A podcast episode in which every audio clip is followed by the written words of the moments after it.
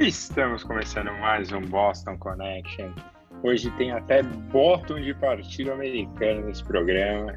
E Luiz, Luiz, você vai ter que contar a história desse bottom, que é realmente um bottom muito especial, deve ser uma coisa para pendurar na parede. Tenho dois ainda. Dois? Nossa, então assim, tem para você e para o seu filho ainda. Tem, tem, tem. Luiz vai sortear esses dois aí num dia. Um pra, dia- não, como lembrança da, da eleição de 2008 ou 12, Luizão? 2008, 2008, 2008. O que, que você tá fazendo em 2008, Luiz? Pra ganhar Tava esses trabalhando votos? na Rede TV, é, cobrindo, num dos momentos, cobri a eleição americana, fazendo a tradução simultânea no portal da Rede TV. Veja você que trabalho alternativo. Luizão, a grande Somos pergunta é: resistência. recebia salário? Ah, na- naquela época eu recebia, assim, foi só depois que eles atrasaram. Ah, então você é muito agente de TV Roots, cara. Até salário você É. recebia. É, claro, né? Pô, lá tem muita história. Mas eu queria começar o papo, eu vou falar mais tarde do, do bottom aqui que eu estou usando, do Partido, Partido Democrata dos Estados Unidos, um texto do New York Times que o Estadão reproduziu nesse domingo, é, que aponta que os gigantes, as gigantes da tecnologia nos Estados Unidos estão ainda maiores nesse período do coronavírus. As gigantes que eu falo, Apple, Amazon, Google, Microsoft e Facebook. Essas cinco maiores empresas americanas de capital aberto eh, subiram 37% o valor delas nesses primeiros sete meses do ano, enquanto as outras ações das outras empresas caíram 6%. E agora essas cinco empresas juntas têm 20% do valor total do mercado de ações nos Estados Unidos, num nível de Isso. Numa indústria não vista é, há mais de 70 anos. cara. É uma coisa impressionante. E aí temos ainda aquela notícia histórica da Apple, né, que é a, a empresa com o maior valor do grupo, que atingiu 2 trilhões de dólares em 19 de agosto. Então, essas gigantes aí que a gente precisa de muitos, muitos serviços, a Amazon agora também com domínio no, na área de nuvem, né? Então, estamos cada vez mais é, de joelhos, podemos dizer assim, para essas gigantes am- americanas aí. É, Falaremos disso porque elas podem sim interferir no assunto do programa, que é a eleição norte-americana. Olá, Rafael. Você já está com seu Olá. cigarrinho na mão, não fume, isso pode prejudicar no futuro. Boa noite, Mas, senhores, senhoras, todos e todas. Como vão vocês? Acho que bem, não sei. Aí precisa pe- perguntar pro ouvinte como o ouvinte está. Bem, como vocês sabem, eu sou o correspondente da França programa. Queria anunciar que o, o embaixador da França no Brasil, o Breck Pontes, vai para ser embaixador na Argentina. Está se despedindo, vai deixar saudades. É isso. Imagina, Realmente, você tá, você tá em Paris, né, Rafa? Paris de Santa Cecília, né? O bairro de Santa Cecília. Cara, aqui tem Opa. o Champs-Élysées, que é pertinho. que as pessoas costumam chamar de Campos Elíseos, mas é Champs-Élysées. E o, a Santa Cecília seria um. Seria um bairro boêmio de Paris, São Paulo, do centro de São Paulo. Né? Concordo, concordo. Né, Acho que é um, é, um, é um bom bairro, é um bom bairro. É, dá, dá pra. Dá pra... Eu acho que devia inverter, inclusive. Eu acho que o francês vai começar a falar Campos Elíseos lá e o brasileiro devia falar Campos Elíseos em São Paulo. É, por que não? Acho que seria uma boa. Mas tá de partida e é isso aí, vai deixar saudade. Um grande amigo do Brasil. E corintiano, diga-se de passagem. Então tá bom, vamos aqui então, começando. O primeiro assunto, eu já que você falou do. Até, até me perdi aqui, porque você, achei que você ia vir com alguma polêmica, você tava louco por polêmica. Foi um assunto caçado assim. É, Fiz um quase um colonismo social aqui, né, cara? é, então. Só faltou falar, sei lá, é a assinatura Rafael Santos da coluna social de hoje. Ai, meu Jesus. Bom, mas então vamos começando aqui. Como vocês sabem, esse ano é ano de eleição em vários lugares do mundo. incluindo eleição para prefeitos e vereadores em, em São Paulo, em todo o nosso Brasilzão, né? Então você vai escolher o seu vereador, você vai escolher o seu prefeito. As convenções começaram hoje, eleição, Né? Foi para novembro a eleição, né? Foi, foi para novembro. E as convenções aqui em São Paulo, virtuais tal, elas tiveram início hoje, nessa segunda-feira. E vai ter uns problemaços, problemaços aqui no, no, Brasil com a eleição, né, cara? Aqui na capital paulista. É, e aqui na capital paulista tá um. tá uma nuvem cinza aí, principalmente no candidato do Gilmar Tato, que é do PT. O ex-presidente Lula, pelo que eu li, não quer mais apoiar, porque já viu que é uma candidatura fadada ao fracasso querem apoiar um outro nome. Alguns ventilam Fernando Haddad, mas ele já disse categoricamente que não quer concorrer de novo. E só que se aliar ao, ao Márcio França do PSB, que agora fez um discurso meio amaciado pro, pro, pro Bolsonaro, também não, não ia dar certo. Então a situação aqui em São Paulo tá bem esquisita, viu? Não, Márcio França, inclusive, foi aquele. O, o, ele era governador quando ele homenageou aquela. Aquela. Policial. Aquela, acho que é cabo, Policial, major da PM. Sim, que, sim. que, acabou virando política depois. Sim, Ela, sim, exatamente. A proposta dela é matar um bandido na porta da escola. Hum. É, uma maravilha, é um grande, grande momento, mas no programa de hoje vamos falar exatamente da eleição para presidente nos Estados Unidos que tem ah, aí América. talvez a sua, sua América, sua corrida mais.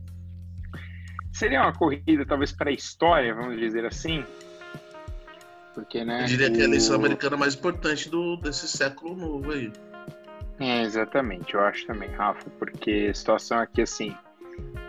Se der Trump, eu acho que os Estados Unidos implode de alguma forma. E se der o Biden também, é, ele pode ajudar a sair um pouco do, do buraco, mas não acho que os Estados Unidos vá sair tão. Talvez seja, seja o fim de uma era.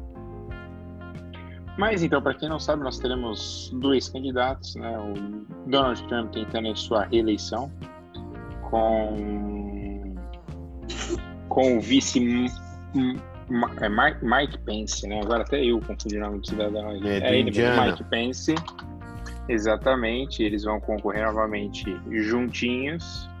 É, e do outro lado, o Joe Biden, que foi vice-presidente do Barack Obama, contra Kamala Harris, e Kamala Harris juntos pelo Partido dos Democratas do bottom do Luizão.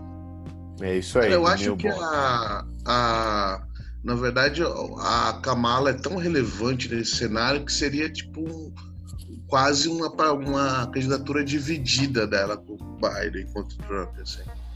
Porque ela, ela é, é mas desde que ela foi, então, mas desde que ela foi anunciada, tivemos algumas quedas de, de porcentagem pro Biden. Então é, é um, é um período ainda um pouco complexo. E... É, mas a, o anúncio dela dava a impressão de que as coisas iriam se polarizar um pouco mais do que já estão polarizadas. É, então. Mas então, assim, desde. Se não me engano, apenas dois presidentes americanos não conseguiram a reeleição. Um deles, Papai Bush, George H.W. Bush, foi um deles que não conseguiu a, ser reeleito. E então, assim, é, é, no momento, como, como foi até em 2015, né, 2015 para 2016, o, o, o Trump não lidera as, nenhum tipo de pesquisa. Assim, nos estados, talvez um pouco maior dessa vez a diferença, mas ele não lidera em nenhum ponto a pesquisa. E até em estados que ele era favoritaço, a, a situação está um pouco mais apertada. Porém, entretanto, contudo, ele tem os seus fiéis seguidores, que lembra muito nosso parceiro Jair Bolsonaro, né? Ele tem grandes é, é, grandes apoiadores. E lembrando que nos Estados Unidos o voto não é obrigatório, você precisa se registrar para votar. Você não tem um título de eleitor igual nós temos no Brasil. Então você precisa fazer o seu registro toda eleição. Algumas pessoas não fazem nunca na vida porque elas resolvem que elas nunca vão votar. Outras fazem, e aí depende às vezes de alguns estados. Porque alguns estados você pode fazer uma vez e nunca mais precisa ficar avisando. E alguns estados você só precisa avisar que você vai fazer, e outros estados você é obrigado a ficar lá todo ano se registrando para votar. Então tem muitas pessoas que ignoram esse fator. É, mas aí tá tendo uma campanha, e se você acompanha, por exemplo, esportes, você vê que na NBA e outros caras estão. É, muita gente está apoiando o registro para voto e afins exatamente para aumentar isso.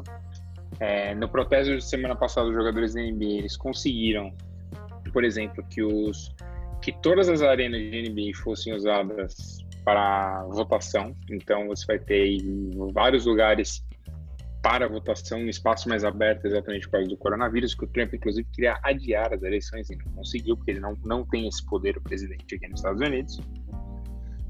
Mas eu acho que é uma corrida que vai marcar o fim, talvez. Quer dizer, eu acho que o fim da era já chegou. A gente não vai ver mais os Estados Unidos, talvez como nós vimos no, como víamos no passado, que é normal, um, um, pouco perder um pouco da força, mas é uma a eleição americana é uma eleição que ela mexe bastante com o mundo, né, Luizão?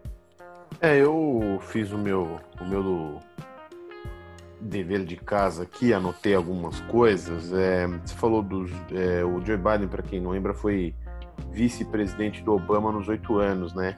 E na história das eleições americanas apenas quatro vices se elegeram como, como chefes de governo. O último deles foi o, o George Bush pai, que foi vice do Ronald Reagan.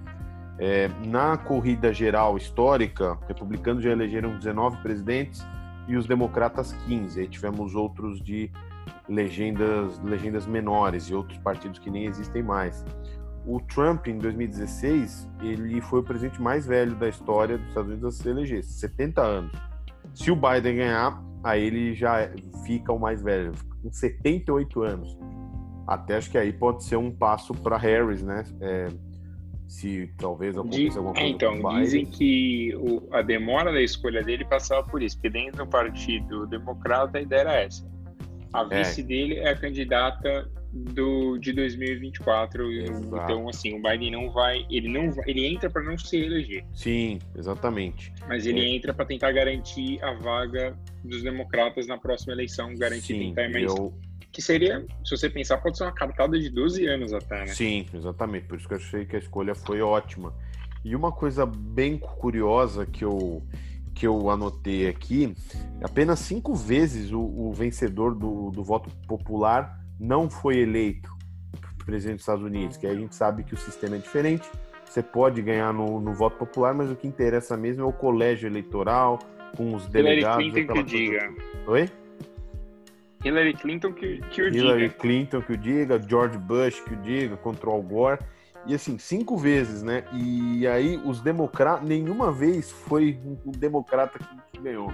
Eles apanharam todos. Foram quatro republicanos que ganharam e um democrata republicano, que antigamente existia essa, essa legenda. Então, os democratas, historicamente, precisam ficar de olho nisso aí, porque na última eleição, como você já disse, é, Hillary Clinton ganhou no voto popular, mas até ganhou com uma certa mas... folga. não, não, não chegou a ser. Se eu não me engano, era um milhão e meio de votos. Não era tão absurda a é, folga mas se um milhão e meio de votos, grande. mas até que ok. E a última coisa só de, de fato histórico assim o Joe Biden é da Pensilvânia, apesar de ele ser senador por Delaware, ele é da Pensilvânia. E na história dos Estados Unidos, apenas um presidente foi da Pensilvânia, que é o James Buchanan, que é o mesmo sobrenome do whisky. É, e ele, o, esse James Buchanan, é tido por muitos como o pior presidente da, da história dos Estados Unidos, porque ele foi muito mal na época pré-guerra civil dos Estados Unidos não conseguiu unir o país, fez pouco caso da questão dos escravos tal, e, e também não inibiu as forças dos estados do sul que guerrearam contra o norte. Então ele é, ele é visto como talvez o pior presidente da história dos Estados Unidos, o senhor James Buchanan, que era da Pensilvânia, como o Joe Biden. Ele é o bossinha dos, dos presidentes, então. E olha, não, o boss, está, o boss está para carros, assim como o cidadão está para presidência. Se eu fosse para ser presidente dos Estados Unidos, eu ia ser de Chicago. Pelo amor de Deus. Por que Chicago, então? Cuidado, ah? hein? cuidado, em Chicago tem o Chicago Boys. Você sabe que muitos Opa. deles não são pessoas que prestam. Opa! Mas sabe que tem os novos Chicago Boys, né? É, então, que pode ser perigoso também. Que a hora que o dinheiro chega. Mas então, só antes do Rafa falar, só para explicar aí que o Luizão pincelou apenas e não. Então, assim, aqui nos Estados Unidos você pode ganhar pelo voto popular quanto você quiser, na verdade. Porque o voto popular ele ajuda, mas ele não te garante a vitória. É diferente, por exemplo, do Brasil, onde você ganha no voto popular, você é eleito presidente, que eu acho que é a melhor solução possível.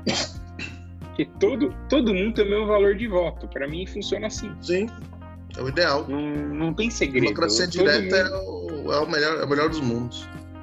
Então aqui você vota para que as pessoas que você elege um número X de de Delegado. delegados. Então, por exemplo, Califórnia, por exemplo, é o maior estado, porque são 55 é, são 55 delegados que você elege.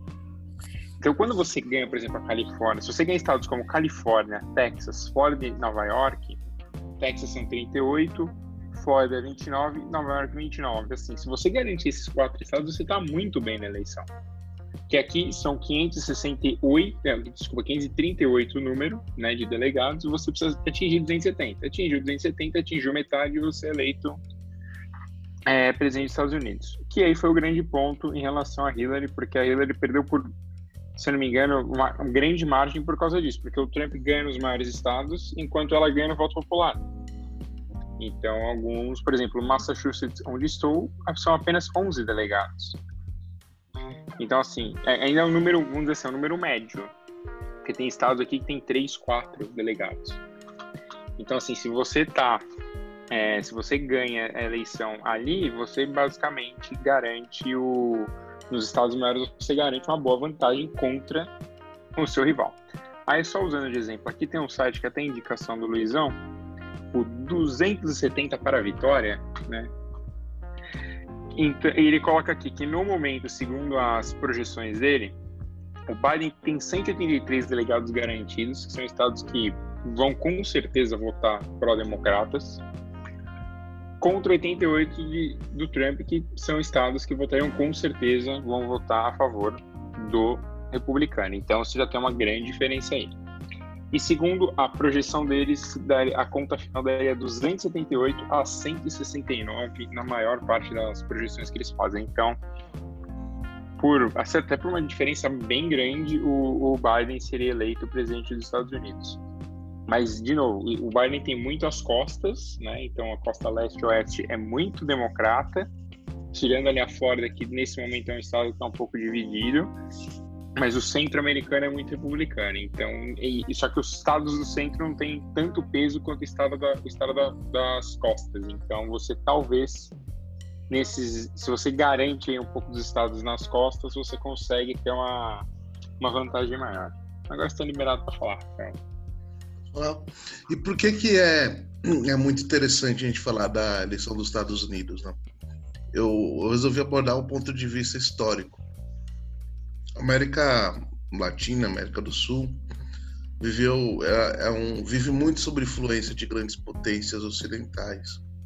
É, antigamente era a Inglaterra que patrocinou a fuga da família real portuguesa para o Brasil e, e que incitou Paraguai, incitou Brasil, Argentina e Uruguai a empreenderem uma guerra contra o Paraguai e destruírem o país. E esse papel foi foi tomado, com o passar do tempo, pelos Estados Unidos. Então a gente tem no século passado é, uma influência norte-americana muito grande no nosso continente, para o bem e para o mal. É, para o bem, vale citar, por exemplo, que o, os Estados Unidos foi fundamental para a industrialização no Brasil. É, o, o Getúlio Vargas ele barganhou algumas coisas com o governo americano da época para para apoiar o, os aliados contra os nazistas. E uma das grandes coisas foi a, a transferência de tecnologia e, e o, o, financiamento da Companhia Siderúrgica Nacional, que foi fundamental para mudar a história do, da economia brasileira no último século. E de negativo tem o patrocínio a todas as ditaduras que, que, que floresceram na região de, de 60 para cá, né? O, teve muita influência do, do governo norte-americano no nosso golpe de 64, no, na ditadura argentina. E eu acho que talvez o caso mais escandaloso seja o do Chile, que, que a gente tinha um, um presidente marxista, que era o Salvador Allende, que foi assassinado. Os caras da, do, do, do exército chileno basicamente bombardearam o palácio presidencial incitados pelos Estados Unidos e mataram o presidente eleito pelo povo. E talvez a, a ditadura chilena tenha sido talvez a mais brutal. É, tem, é difícil competir nesse torneio de brutalidade assim, de, de ditaduras militares no é, continente. Eu, é, eu acho que a do Chile é a que mais tomou. Mas. Foi, mas, foi a que mais causou talvez não causou morte assim em números reais, mas talvez a que mais assustou pela, pelo excesso de violência. Mas acho que até em números de morte, acho que foi a mais. Acho que foi a pior, talvez. É que, é que se mas você o... pensar nesse, nesse torneio macabro de brutalidade, tem o caso do Paraguai, que é horroroso também, né? Que tem um ditador que estuprou duas mil é, pré-adolescentes, crianças. Então é um negócio grotesco, assim. Então, é, a influência dos Estados Unidos é historicamente é positiva e muito mais negativa no nosso continente, que é o que os imperialistas fazem, né? Basicamente, é, em primeiro lugar estão os Estados Unidos, em segundo lugar os Estados Unidos, em terceiro lugar os Estados Unidos, em quarto lugar os Estados Unidos em quinto lugar os Estados Unidos. É, e isso vai influenciar diretamente também na, na, política externa brasileira que decidiu, com o governo Bolsonaro, apoiar não um, um país, mas apoiar uma pessoa. Né? O governo Bolsonaro é, é, é, apoia o Trump, não apoia uma política norte-americana. Não, então, não, é uma aliança isso, com o Estado, é uma aliança com a pessoa. Isso preocupa, Rafa, porque pela atual situação do, do Brasil, talvez o Brasil não seja um um país assim, vamos dizer, como foi em outros anos, prioritário para os Estados Unidos, independ, é, quando, por exemplo, o Biden ganhar começar a governar. Ah, sim. Sim. Ele vai, ele vai tentar, sei lá, cuidar talvez da questão da China, tentar uma reaproximação com a Europa e os parceiros aqui, o México e o Canadá, mas talvez a América do Sul, no que você falou até da influência, talvez não, nesse momento a influência americana talvez ela, ela, chegue de outras formas e talvez fique até um pouco o América fique um pouco carente dela. Sim. E aí e pode um... ser o momento que a China aproveite, mas aí a gente vai falar um pouquinho disso lá na frente. E eu falei historicamente, mas se você parar para pensar nos últimos 10 anos, é, o, o, a política externa do governo Trump ele deu uma, uma guinada para ser mais agressiva e mais incisiva aqui na, América Latina. Né? É, é, é, seria muita ingenuidade você achar que os Estados Unidos não teve papel fundamental na deposição do Evo Morales na Bolívia, que, segundo os últimos informes, é, foi deposto por supostamente fraudar uma eleição que acabou sendo não fraudada. É, isso é uma mancha histórica na, na, na trajetória da, da Organização dos Estados Americanos, eles basicamente é, patrocinaram o que o Noam Chomsky, que é um, um linguista estudioso é, do, do, MIT, que chama de soft scope, que é um, que é um novo golpe de Estado das democracias modernas.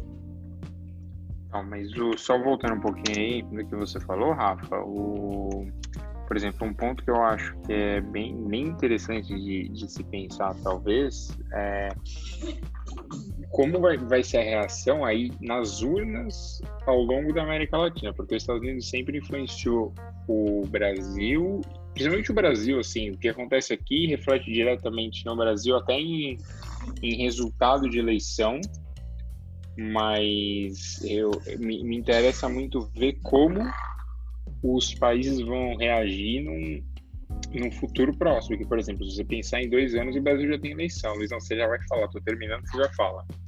Mas em dois anos tem eleição no Brasil. E talvez a influência daqui chegue como chegou no caso do, do Bolsonaro também. Ah, obviamente tem uma série de coisas internas do Brasil, mas no momento em que o Trump ganha a eleição, essas pessoas começam a ganhar ainda mais voz, entendeu? Porque elas percebem que o que está acontecendo aqui tem que se repetir no Brasil. E tem um Fala, porém Luizão. também. Fala, Luiz. Depois Não, não, vai. Não, deixa o Luizão vai. falar não, não, primeiro. não, não, não. Eu fecho. E- Não tem problema, não. Tá bom. É, é um, só um adendozinho rápido que o, o- os Estados Unidos recentemente tem eu até esqueci o que ia falar, gente. Fala aí, Luiz. Ah, eu não, vou lembrar. agora o Luizão tem que falar, porque você se esqueceu Não, do não, que você ia não. falar. É, são duas coisas. Uma, uma, uma correção de uma informação que eu passei, aí errei até por muito. A, o regime militar argentino, oficialmente, né, matou muito mais gente do que o regime do Augusto. Pinochet. É, exatamente. Então, só uma. Assim, estatística. Pela estatística oficial foi 3 mil no Chile mais de 30 mil na Argentina. E a outra coisa, até o que o Fê falou um pouquinho antes, que a- as eleições nos Estados Unidos nos últimos anos eh, ficam bem claras e até ela, eh, você, o mapa histórico eh, das eleições americanas muito claros, né? As, as costas, como o Fê falou, geralmente votam com os democratas, o sul com os republicanos e a grande disputa fica naquele meio oeste, né? Que são os swing states. Sempre tem aquela corrida por Michigan, Wisconsin, eh, Pensilvânia e Illinois e tal. Então, e, e aí, se você for voltar na história das eleições americanas, desde que os Estados Unidos têm 50 estados, nunca houve uma lavada, um candidato que ganhou 50. Só que tivemos muito próximo disso.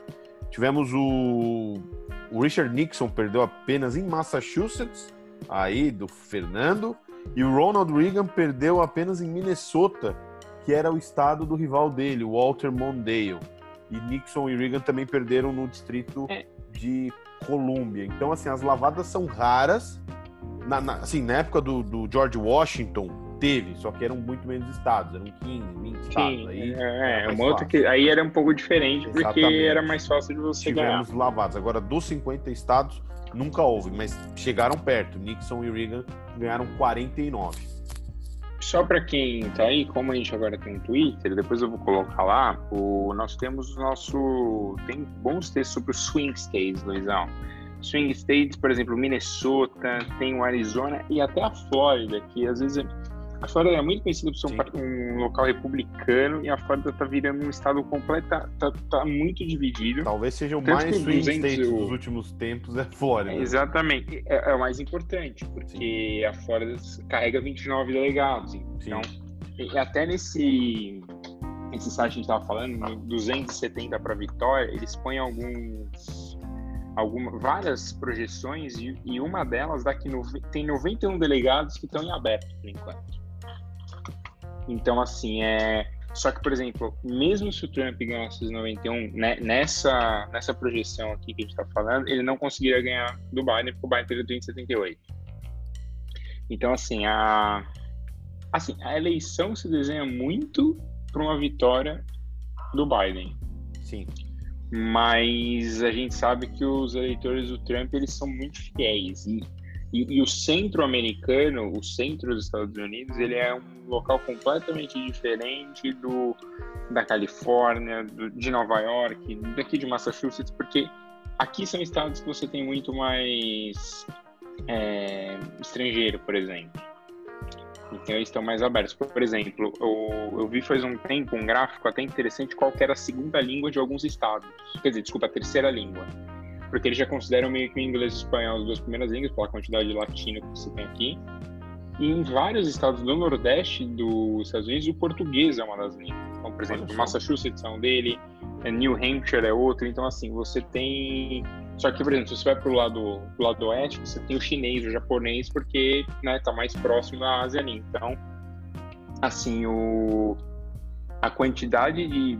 Muda um pouco o aspecto quando você tem muito mais estrangeiro, você tem outra, um pouco. Você acaba tendo uma visão de mundo um pouco diferente de algumas situações. Mas o centro-americano, se ele, se ele tivesse um pouco mais de peso, acho que no- nos delegados, seria muito difícil alguém bater o Trump em, em algum momento. Fala aí, Rafa. Então, eu lembrei que eu ia falar, né, uma possível guinada em uma vitória do, do Biden na eleição vai pegar o Brasil de calças curtas do ponto de vista diplomático, né, cara? A gente vive um momento de fragilidade no Mercosul que, que vem sendo escanteado pelo governo Bolsonaro. e, e dos BRICS também. Então, além de, de, de, toda vergonha internacional, tem um problema da gente não fazer parte, é, fazer parte incisivamente de nenhum bloco. A gente tem relações estremecidas atualmente com a Argentina, que geograficamente, economicamente, deveria ser o nosso maior parceiro regional disparado, e em que a gente vê que os chancelarias mal se falam, os presidentes mal se falam, a relação está muito estremecida. Mas aí entra um pouco do que assim está se isolando do mundo, né? Isso é, é a gente está falando obviamente da eleição americana, mas óbvio que toca isso no Brasil, mas o Brasil está se tá se isolando do mundo, né? O Brasil tem né, as sim, se você comparar aí, de novo, independente de qualquer que seja a sua posição política, o, o que os últimos governos fizeram era realmente colocar o Brasil no mundo. E aí você pode falar até, talvez, acho, do Fernando Henrique, a ideia era que cada vez mais o Brasil entrasse é, parte do mundo. E hoje a gente está se afastando. Mas a gente está seguindo exatamente o que os Estados Unidos faz. Os Estados Unidos, que é um país que é extremamente aberto ao mundo, está cada vez mais fechando. Então, e, e, por outro lado, você vê a China, que aí é uma questão que a gente vai entrar aqui alguns minutos. A China cada vez mais está se abrindo. Por exemplo, eu li inclusive uma matéria esses dias que a China já, já passou. A China está muito é, tá próximo do Brasil em quantidade de exportação, por exemplo, para a Argentina. Só que assim, óbvio que é um gap muito grande, porque a relação Brasil e Argentina é, se dá em desde pequenas coisas, coisas gigantescas. Sim. E, e óbvio que a China não vai conseguir chegar nas pequenas coisas, porque as pequenas coisas são coisas do dia a dia que a China não tem fronteira aqui. É aqui não, na América do Sul, mas o, o, o então assim, a gente tá cara, para o Brasil não ter uma relação forte com os seus parceiros, já, os, os, seus parceiros vizinhos já explica muito. E o Brasil é, é o principal país da América do Sul em tamanho, importância e tudo mais. Então, assim, a gente a está se fechando de uma forma que eu vejo que, assim, quer dizer, eu não, né? nós três acho que vemos isso, é extremamente prejudicial para nós. É, é só para fechar esse assunto é, fazendo uma propaganda para uma propaganda pessoal, eu escrevi um texto semana passada no Yahoo, eu consultei alguns especialistas em relações internacionais, eles falaram exatamente isso, que uma vitória do Biden, apesar de toda essa maluquice do, do, do Bolsonaro, do staff dele, de seguir o Trump, que ele é o salvador do Ocidente, essa loucura toda, é, fatalmente a diplomacia vai ter que dar uma guinada, vai ter que criar juízo, vai ter que encontrar um, centro aí para seguir negociando com os Estados Unidos, ter um tom mais ameno com a China, parar com essa bobagem de, de vírus chinês, essa coisa toda, e valorizar é, os nossos vizinhos aqui, que com o presidente Bolsonaro foram jogados para escanteio, é, raríssimas exceções, mas é, acho que nenhuma, né? Não tem nenhuma exceção. Nem o do o do Uruguai foi eleito não chegar muito perto do Bolsonaro, óbvio, uma pessoa inteligente. Então é, vai ter que dar uma guinada ra radical se o Brasil quiser ter novamente ser um ator minimamente relevante no cenário global. É, então, e, e, isso me, me preocupa em vários aspectos, porque é isso, é, é para o Brasil ainda existe, obviamente, uma relação muito forte que o Brasil tem com, com os Estados Unidos, isso desde pessoas que vêm para cá até, cara, relação econômica, relação de, de, de, assim, de fronteiras entre os outros países, então, assim, é, o, o pra, assim eu vejo que, para mim, os dois principais países da América são os Estados Unidos e Brasil. E, e os dois estão tomando uma posição de, sei lá, ah, larga como tá e tá tudo bem. Só queria falar duas coisas antes de seguir. É, só corrigindo uma informação: foram 2,9 milhões de votos a mais para Hillary Clinton. Foram 65 milhões de votos para ela contra 62 do Trump, só que o Trump ganhou 304 delegados contra 227 da Hillary. Então foi, foi bem, bem alta a diferença. E lembrando a vocês que aqui nos Estados Unidos você tem os partidos independentes, que você pode não sair é, de forma nacional, você pode só sair no estado e você pode roubar alguns votos. Eu acho isso assim, eu, eu acho o sistema americano uma patifaria, eu confesso. Eu não, eu acho que tinha que ser um negócio um pouco mais mais claro. E eu gosto assim uma coisa que não dá para reclamar do Brasil eu acho que o Brasil tem a melhor forma possível. Voto direto democracia direta igual a Rafa falou. Você chega lá você vota você sabe que seu voto é direto para o candidato que você deu. Acho que a única coisa que mudaria é de votar na legenda eu acho uma bagunça eu acho que tem que escolher realmente um candidato falar cara tem que votar nele tem que votar naquele isso de roubar votos Feu, em 2000 teve o candidato Ralph Nader se não me engano do Partido Verde americano que ele foi acusado de roubar votos valiosos por algo pro contra o Al Gore, né? Votos que originalmente iriam para o Al Gore foram para o Ralph Nader. E aí a gente já sabe a história. O George Bush ganhou no Supremo da Flórida, né? O, aí, é, aí a história todo mundo já conhece. E você queria falar, Rafa? Que o, o Luiz fez propaganda dele, eu vou fazer propaganda de mim também. Afinal, marketing é a alma do negócio. Mas falando sério agora, o, uma das coisas importantes na agenda dos próximos meses, que o Luiz até cita um pouco nessa reportagem que ele falou, e, eu falei só disso num texto, é sobre o, o, o 5G, né? a tecnologia 5G. A eleição americana vai influenciar, de, de certo modo, a, o leilão do, das bandas de 5G no Brasil, que é a maior oferta pública de, de banda para essa tecnologia no mundo. E é uma tecnologia que vai mudar o jeito que a gente vive, entre outras coisas. Vai permitir que se permitir carros automatizados, vai permitir é, download de conteúdo de alta resolução em enfim, mil, mil e uma aplicações. A, a questão não é nem essa. É que a questão que o Luiz falou que me chamou uma atenção, que e você também reforçou, que os Estados Unidos vão se fechando para o mundo e a China se abrindo. Isso é visto claramente na política chinesa, que atualmente é, duas empresas chinesas detêm 40% de todos os contratos do mundo de tecnologia 5G. Ela é seguida pela Nokia, que é finlandesa, e pela Ericsson, que é, é sueca. Exato. Os Estados Unidos, aí... não, os Estados Unidos não tá nessa disputa. Isso não, diz muito sobre o atual porque, momento. Porque os Estados Unidos fez tanto a Verizon quanto a AT&T que já tem essa tecnologia aqui, eles foram na Nokia puxar essa tecnologia para cá.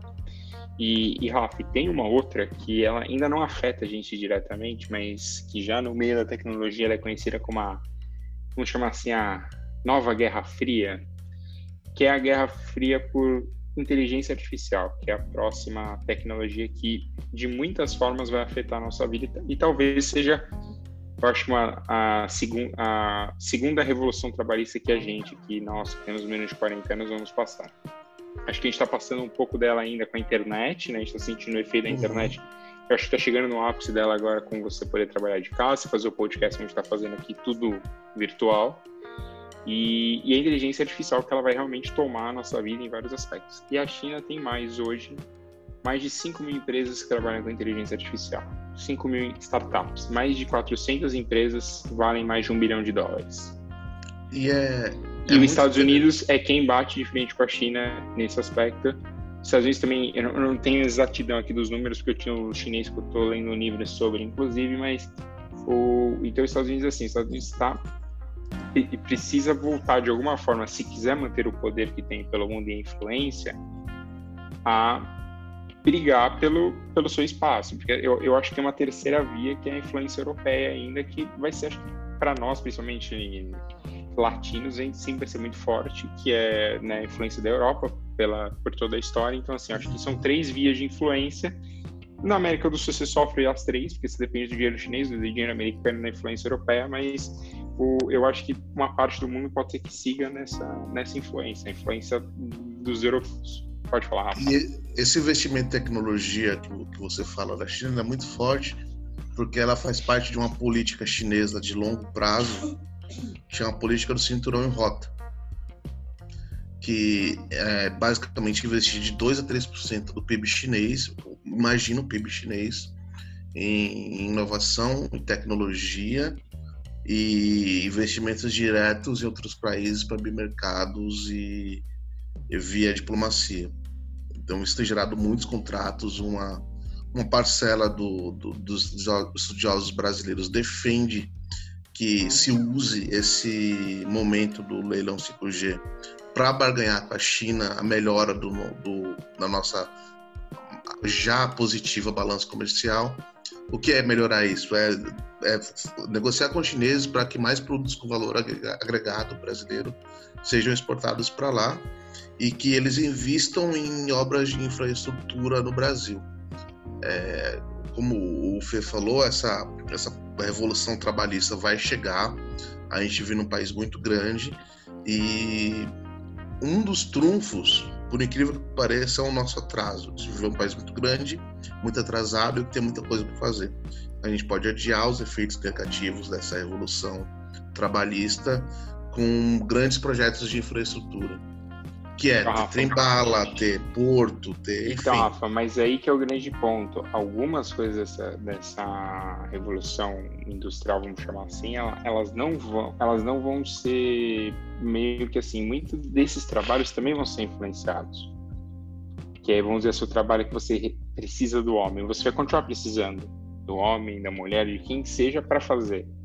Só que vai ter um computador no lugar, vai ter um robô às vezes no lugar, vai ter uma vai ter um código no lugar que vai resolver para você de outra forma. Então, assim, o, a evolução ela está muito próxima. O nosso atraso, como você falou, ele é bom para algumas coisas, mas esse tipo de situação ele atinge, ele atinge todo mundo. Ele não atinge às vezes o cara que está desconectado completamente do planeta, mas ele ah, sim, sim. 99% da população.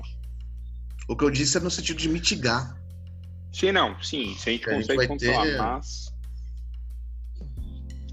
Bom, então aqui só para passar para vocês, a gente falou aqui, vamos voltar um pouquinho. É, os, obviamente a gente já falou dos dois principais candidatos, né? Então a gente falou do Trump e do Biden, mas também temos o Ronnie Hawkins pelo Partido Verde, ele vai ser o, candidato, se junto com a Angela Walker. Então Kamala Harris não é a única é, Vice-mulher. Mulher aí, vice-mulher. Mas o que me surpreendeu aqui, que eu não sabia e acabei de ver, é que o Partido Libertário tem uma mulher, Jo Jorgensen, como candidata a presidente e o Spike Cohen como vice-presidente dela. Então, assim, são os dois. É, são os dois candidatos aí, os dois partidos independentes que vão vão fazer. Aí, só passando umas datas para vocês, é... a eleição começa aqui no dia 3 de novembro, tá? Então, dia 3 de novembro aqui nos Estados Unidos você já tem ele, o, a votação. Só que é isso, nos Estados Unidos você não vota, você não precisa votar. Tipo, você tem vários dias de votação. Então não é igual no Brasil que a gente vai lá num domingo, sai de casa, volta, não acontece nada no país. Não, aqui o país continua normal como você não é obrigado a votar, as empresas precisam liberar se você for votar, mas não é não é uma coisa assim que você precisa, simplesmente fala assim, ah, e hoje eu não trabalho. Não, você vai lá, vota e volta pro trabalho como, sei lá, como se fosse no banco, entendeu? Então, como qualquer 3... jornalista, né? Exatamente, como qualquer jornalista. Que mas... vota e vai voltar pro trabalho, porque ninguém tira folga nesse dia. Mas é isso. Então, os Estados Unidos dia 3 de novembro, é, a gente vai ter aí o, o novo presidente dos Estados Unidos. E, bom, aí eu, aí eu acho que assim, é, até a gente entrando um pouco no, no pós-eleição, os, os, grandes sites, sites, empresas de tecnologia, até citadas pela Luizão no começo do programa, Facebook, Microsoft, Verizon, o Google e outras, assinaram um um termo pedindo que se tenha que o governo garanta e que eles vão fazer a partir dele, mas que o governo garanta uma tranquilidade no pós-eleição. Porque o Trump já falou que talvez ele não pudesse aceitar o resultado da eleição. Então, assim, se você imagina que ele não aceita, imagina a quantidade de fake news que você não vai ter em relação à eleição. Então, as empresas estão, o Facebook inclusive está contratando muita gente para trabalhar nesses próximos meses, exatamente para fazer a segurança da plataforma, para tentar controlar isso. O Google também está trabalhando em cima disso. Então, assim, é, é uma eleição que realmente ela está tá mexendo de uma forma que o eu confesso que eu nunca tinha passado uma eleição aqui nos Estados Unidos, mas eu confesso que é meio assim, é, existe uma tensão no ar para quem vai ganhar. Aqui em Massachusetts, o Biden vai levar com o pé nas costas. A pesquisa que, se não me engano, teve saiu uma pesquisa que é 70 a 30% para ele, então indiferente aqui meio que quem ganha. Mas os, os estados do meio do país são os estados que vão aí dar um fôlego, talvez, para o Trump tentar alguma coisa. E ninguém vai falar, só eu falo. Próximo tema, é. próximo tema. Não, o próximo tema aqui, então, Luizão, vamos lá. Você falou que você tinha dados e afins. Eu vou eu dar um dado aqui. Aí, ah, eu tenho um dado muito curioso aqui do. Bom, da, da... o único presidente que foi eleito, que assim, até a 22 segunda emenda, os presidentes poderiam concorrer nos Estados Unidos vários mandatos. O que ganhou mais foi o Franklin Delano Roosevelt. Foi eleito quatro vezes. Isso foi antes da 22ª emenda, que limitou a, a dois, dois mandatos, né? E acho que um caso curiosíssimo que eu achei, o único presidente e vice que nunca foi eleito foi o Gerald Ford, porque ele tornou-se vice quando o Spiro Agnew renunciou e aí ele virou vice do Nixon. E aí o Nixon renunciou, ele virou presidente americano. Esse caso é muito bom do Gerald Ford. Então, tá vendo? As pessoas vezes falam dos Estados Unidos com uma visão de que tudo é perfeito, tudo funciona. E, cara, a eleição é uma grande bagunça. Esse é o grande ponto aqui. A eleição é tipo. Sei lá, cara, é uma desorganização. E você não tem, por exemplo. Eu, eu, eu ainda insisto, uma, o melhor sistema de votação é o brasileiro, porque cara você vota de forma eletrônica, você não gasta mais de cinco minutos para votar. E, e, cara, aqui eu acho que no Brasil a única coisa que tinha que ser mudada tinha que ser que o voto não é obrigatório, não seria obrigatório. Mas devido à situação, acho que poderia ser um pouco perigoso no Brasil. Mas de resto, cara, é é o ideal. E aqui você vai ter gente votando no papelzinho. Você vai lá, você marca. Você pode votar pelo correio. E, cara, é uma coisa assim, né? Porque não tem. É, eles não usam as escolas como, às vezes, local de votação. Eles usam. Por exemplo, o, os times de Boston aqui, tanto os Celtics como. Os Celtics e o Bruins dividem o TD Garden, mas o, o, o, Boston Red Sox vão abrir os estádios, né, pra, por causa do coronavírus. Então, assim, é Cara, e como você tem esse de você não precisa votar num dia, é, é uma grande maluquice. Mas na madrugada do dia 3, por causa da diferença de horário, e, e eu lembro que em 2016, quando eu ainda trabalhava no Yahoo, o antigo editor de notícias, que hoje não é o Leonardo Sá, mas o outro, ele mandou uma. fez uma. estava desesperado que o Trump tinha ganho, mas a eleição acabou às 5 horas da manhã no Brasil. Porque é isso, porque Inclusive, é, é, muito no limite até da mudança de horário a eleição, porque logo no final de semana seguinte, é, o horário já muda e a gente fica duas horas atrás do Brasil, mas o, é, é impressionante como assim, é, é realmente uma eleição que mexe no mundo inteiro. Você vê pessoas no mundo inteiro acompanhando. E é isso, se, se você procurar, até você achar aqui depois para a gente compartilhar, mas tem um texto no Economist que fala que a China tem muito interesse, a China e a Rússia são os país com mais interesse na vitória do Trump, porque ele continuaria fazendo um governo ruim, o que daria espaço para a Rússia continuar intervindo aqui nos Estados Unidos e para a China continuar liderando o mundo em outros aspectos. Eu gosto, assim, é um sistema totalmente é, estranho para o mundo todo, mas quem já é, acompanha eleições americanas há um tempinho começa a entender algumas, alguns detalhes, algumas coisas, e é, é interessante como a, como a democracia funciona nos Estados Unidos, essa questão do peso dos votos dos estados. É, você pode discutir, o eleitor é igual, né? o eleitor do Maine, o eleitor da Califórnia e o eleitor de Oklahoma. Mas aí você tem que também, acho que em alguns momentos, fazer um. Você tem que pôr na balança, pô, estado no Maine, sei lá quanto, quanto sei, dá um milhão de habitantes, Texas tem, sei lá, 20 milhões. Aí fica meio. Não sei se também é o ideal você colocar dois estados no mesmo peso, nesse tipo. Eu não sou também tão contrário a esse sistema que você dá é, os delegados pesos, pesos diferentes.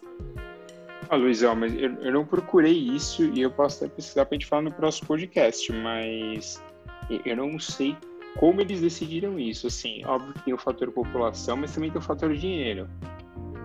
Então, assim, é. E o fator dos e... distritos, porque os então. republicanos, então... quando ganharam, eles redesenharam alguns distritos para eles ampliarem a zona de influência deles. Então, zonas que antigamente eram, eram, eram, eram azuis, né, que é, o, é, a, é a cor do Partido Democrata, de uma hora para outra viraram vermelhas, que é a cor dos republicanos.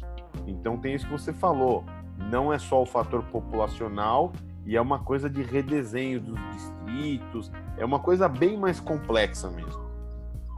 É, por exemplo, aqui, ó, antes até acho que o Rafa queria falar, mas antes de votar, aqui você pode, por exemplo, votar, é, você pode começar a votar antes, dependendo do seu condado. Então, a partir do dia 18 de setembro, em Minnesota, South Dakota e Wyoming, você pode começar a votar.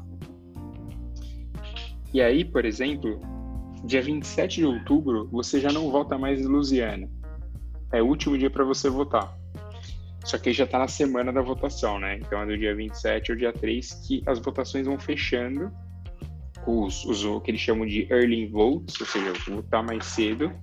E, obviamente, a mais importante, dia 3 de novembro também fecha a de, é, de, de Washington, que aí no dia 3 você pode votar. Se você não votou antes, dia 3 você, é o, o dia que você tem para votar. Então a pessoa de Louisiana, ela volta até dia 27 se ela quiser votar antes, ou ela vai ter que votar dia 3 se ela quiser votar.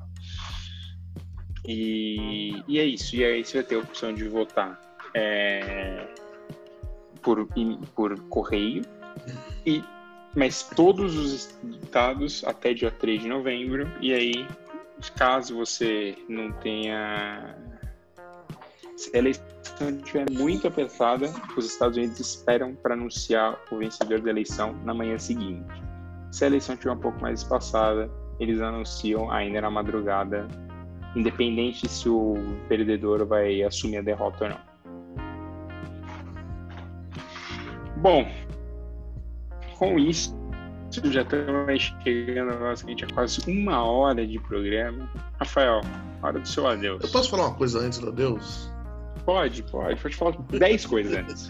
Sabe a, a, história que o Luiz falou lá do, do, presidente que, que não foi eleito, que pegou a vaga de vice e depois pegou o cargo de presidente do Gerald Rio? Ford. Hum. É, no, é, e esse cara mesmo. O, o, Rio de Janeiro, a atual situação, com o Whitson afastado, com o vice que assume o lugar do Whitson investigado, que pode ser afastado posteriormente, com o presidente da Câmara dos Deputados do Rio de Janeiro investigado e pode ser afastado, o presidente do Tribunal de Justiça do Rio de Janeiro pode acabar sendo governador. Cara, e assim, eu acho que se, se chegar nessa situação no Rio, eu não, não lembro exatamente como funciona, mas ele tinha que chamar outras eleições nesse caso, né? Tinha que Sim. aproveitar a eleição eleição para prefeito e já chamar outras eleições no Rio. É que o processo vai demorar tanto que é capaz de a gente ter duas eleições no Rio de Janeiro esse ano você ter uma primeira eleição para prefeito e uma segunda para o governador vai completar o, o, o, o, mandato de dois anos ainda que faltam do Itzel. Bom, agora você pode dar o seu adeus, Rafa. Eu vou fazer um destaque final que é. Eu comecei com o colonismo social e agora vou terminar com notícia triste. O BuzzFeed News e suas atividades hoje era um site muito legal, muito criterioso na, na apuração das reportagens. É menos um lugar interessante para o jornalista brasileiro trabalhar. E fechou por conta da, da, da crise gerada pelo, pelo coronavírus. Né? É, é Rafa, a gente, a gente conversou disso mais cedo, assim, eu, eu, acho que alguns negócios sim vão fechar por causa da pandemia, então esse é um negócio sério, vai realmente fechar por causa da pandemia, mas eu acho que outro já vem capengando e a pandemia é uma desculpa para você só encerrar suas atividades, porque realmente é, a você não consegue fazer né? dinheiro.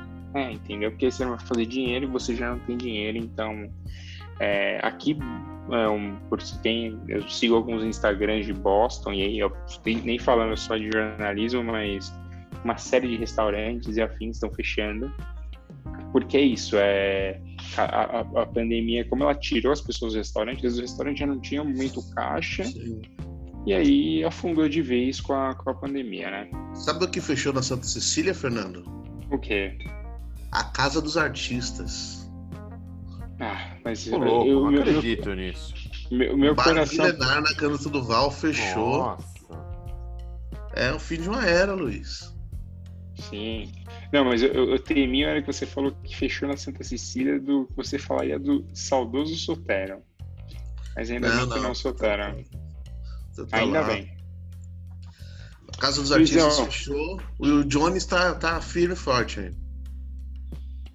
É, mas eu acho que a pandemia, em outras milhares de coisas, ela vai mudar. Até, até isso ela vai mudar. Alguns lugares históricos vão fechar e outros. Bom, é a vida, né? Sempre fecha um ali, abre outro e a vida segue.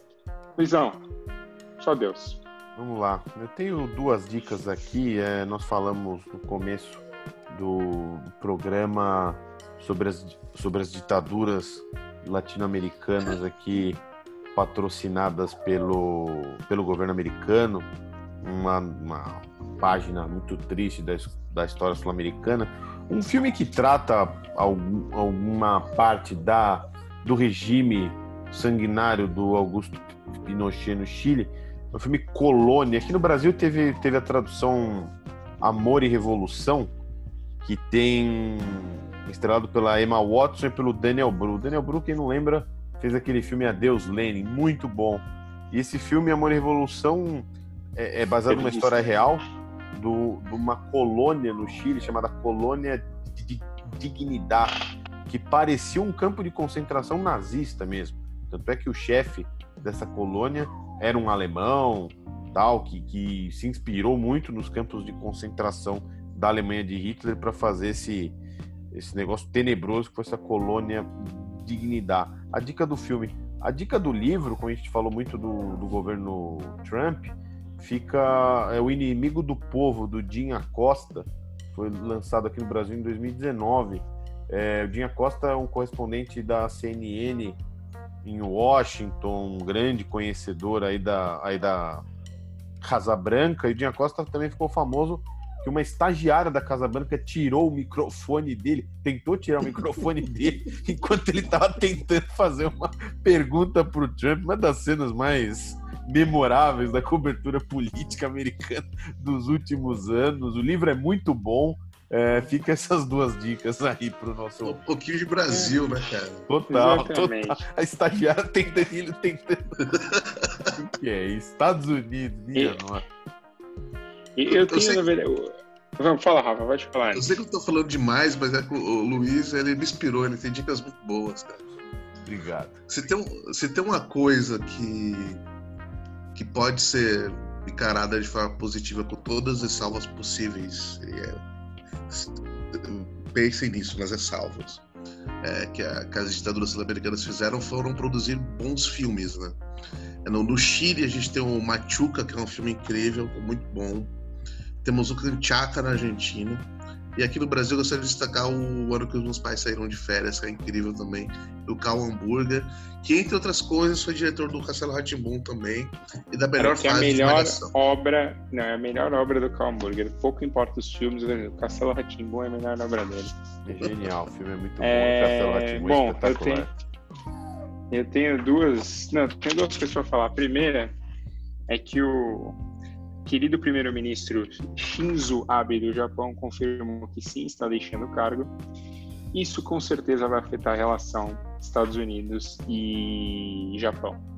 Estados Unidos e Japão, desde a Segunda Guerra, sempre tiveram laços muito fortes, eles foram ainda mais aumentados nos últimos anos da era Obama, mas com certeza o próximo primeiro-ministro japonês, que ainda não foi decidido, vai, vai sofrer uma influência da Coreia do Sul, vai sofrer influência da China, principalmente, para que o poder fique mais centralizado, talvez na Ásia, e não tão aberto entre Japão e Estados Unidos.